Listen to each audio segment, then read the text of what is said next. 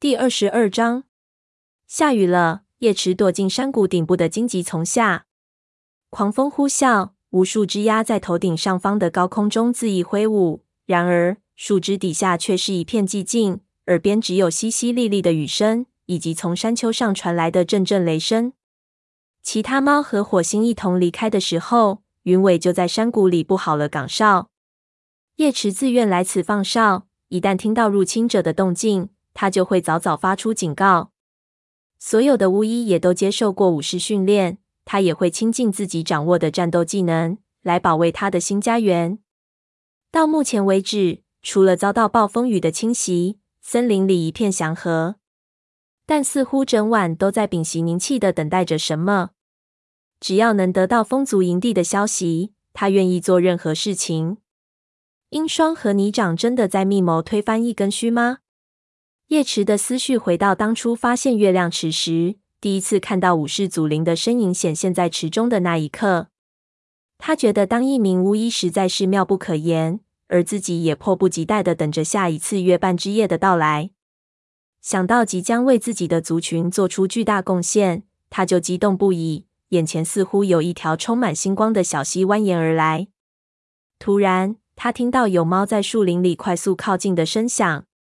有一瞬间，他以为是雷族巡逻队回来了。然而，随风飘来的却是影族猫的气味。他急忙跳起来，刚想张嘴警告下方山谷里的族伴，但还未等他发出声音，两道身影便从矮树丛里窜出，向他冲了过来。他们猛撞着他，迫使他向后倒退，将他一直逼到悬崖边上的灌木丛里。他的后腿胡乱的扒拉着。感觉荆棘丛快禁不住自己身体的重量了。不，他惊叫道。叶池的警告还是太迟了。一阵凄厉的惨叫过后，两位闯入者从他身边冲过，一头往营地的方向栽了下去。叶池的爪子拼命挥舞着，想抓住岩石的边，但他后爪悬空，怎么也爬不到安全的地方。就在这时，他突然听到头顶上方有什么声响。便抬头张望，生怕有第三位影族武士会将他置于死地。但来的是鸦羽。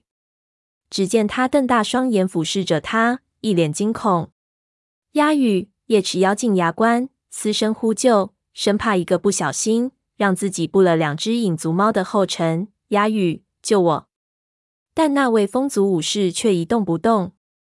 叶池死死抓住的岩石被雨淋湿了。他感到自己的爪子开始向下滑动。鸭羽，他恳求道：“我快要掉下去了。”鸭羽依旧僵立在那里，他目光凝滞，发出嘶哑的低语声。叶池意识到，他根本不是在和自己说话。鱼尾，我真的很抱歉，都是我的错，我不该让你掉下去的。叶池明白了，鸭羽想起了鱼尾死去时那个山洞里的情景。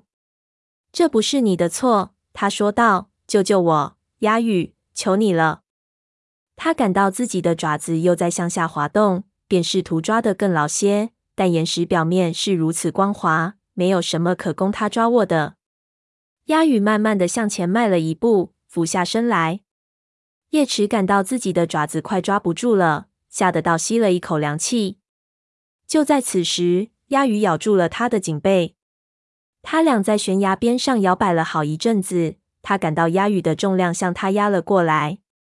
接着，鸭羽向后一仰，后爪在地面上一通挣扎，终于将叶池拉了上来。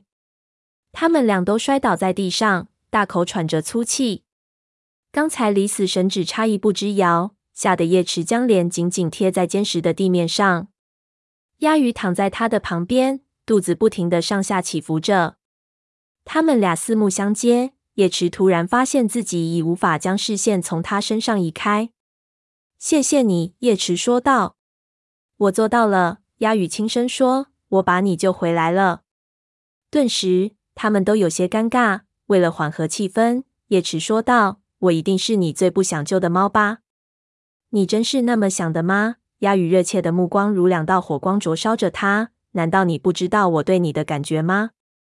难道你不知道我是多么讨厌自己在鱼尾死后不久就对另一只猫产生这样的感觉？我爱它，我是真的爱它。可是我怎能也爱上你呢？我……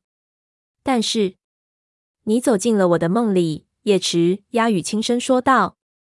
不，叶池轻叹道：“你不能爱我，我是一名巫医，而我也不能爱你。”他在心里绝望的说道。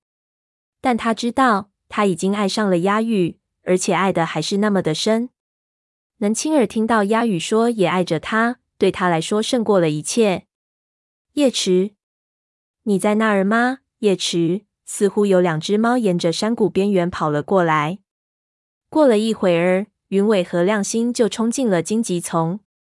叶池和鸭羽连忙起身。我在这里，叶池叫道。云尾向他奔了过来，尾巴蓬松凌乱。你没事吧？他问道。这只猫究竟是敌是友？他尾巴快速指了一下鸦羽。鸦羽的毛发立刻直立了起来。我没事，叶池急忙说道。鸭羽是我的朋友。他在追赶那两位影族武士。云尾，千万别动手！要不是他救了我，我可能就跌下山崖了。白毛武士眯缝起眼睛说道：“那好吧。”影族猫怎么样了？鸦羽问道。都死了。亮星从一根树枝下钻过来到他们身边，他俩的脖子都摔断了。想到自己差一点就从悬崖跌落，摔断脖子，叶池不由身子一抖。鸦羽又深情地看了叶池一眼，然后低头对云伟说道：“我得走了。我离开我们营地的时候，战斗已经结束了。一根须仍然是风族的族长。”那云尾刚想仔细问问，鸦羽却已消失在树林中。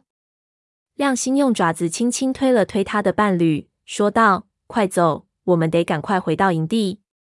真希望不会有其他的不速之客。”叶池出神的看着鸦羽消失的地方，过了片刻，他转过身，慢慢的跟在同伴身后。